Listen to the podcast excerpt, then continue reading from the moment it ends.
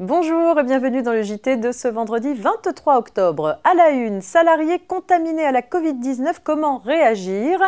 Vers un nouvel assouplissement de la passation des marchés publics et pour finir, pénalité pour paiement des impôts selon un mode non autorisé. C'est parti.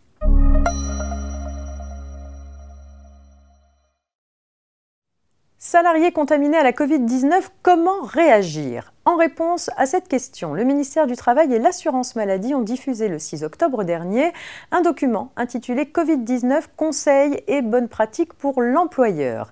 Ils l'ont co-rédigé à partir du protocole national pour, je cite, assurer la santé et la sécurité des salariés en entreprise face à l'épidémie de Covid-19, lequel reste la référence en la matière.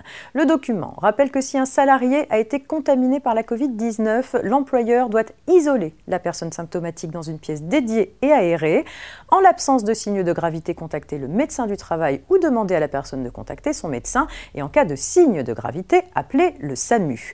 L'employeur doit aussi prendre contact avec le service de santé au travail et suivre ses consignes de nettoyage, de désinfection du poste de travail du salarié contaminé et de suivi des salariés ayant été en contact avec elle. Enfin, l'employeur doit isoler et inviter toute personne ayant été en contact rapproché sans masque avec une personne atteinte de la Covid-19 à rester ou rentrer chez elle, à consulter un médecin sans délai et enfin se faire dépister et s'isoler dans l'attente des résultats. Le document rappelle aussi ce que l'employeur ne peut pas faire. Il ne peut pas établir un fichier des personnes contaminées et des cas contacts. En cas de cluster dans l'entreprise, l'employeur ne peut pas diffuser le nom des personnes contaminées, imposer un test de dépistage aux salariés, imposer aux salariés de les informer du résultat de leur test et obliger un salarié à venir travailler qu'il a été testé positif à la Covid-19.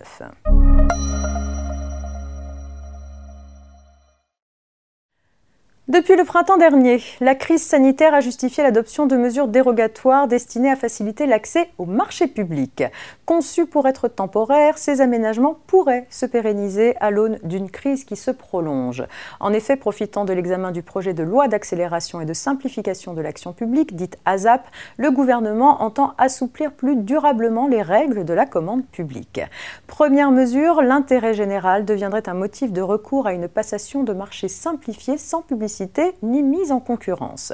Ce régime dérogatoire de circonstances exceptionnelles serait déclenché par décret en cas de guerre, pandémie ou crise économique majeure. L'exécutif veut aussi inscrire dans la loi des mesures adoptées initialement à titre temporaire dans le but de faciliter l'accès de la commande publique aux entreprises en difficulté et de favoriser la candidature des PME. Enfin, le seuil de dispense de publicité et de mise en concurrence pour la conclusion des marchés publics de travaux serait relevé à 100 000 euros jusqu'à fin 2022.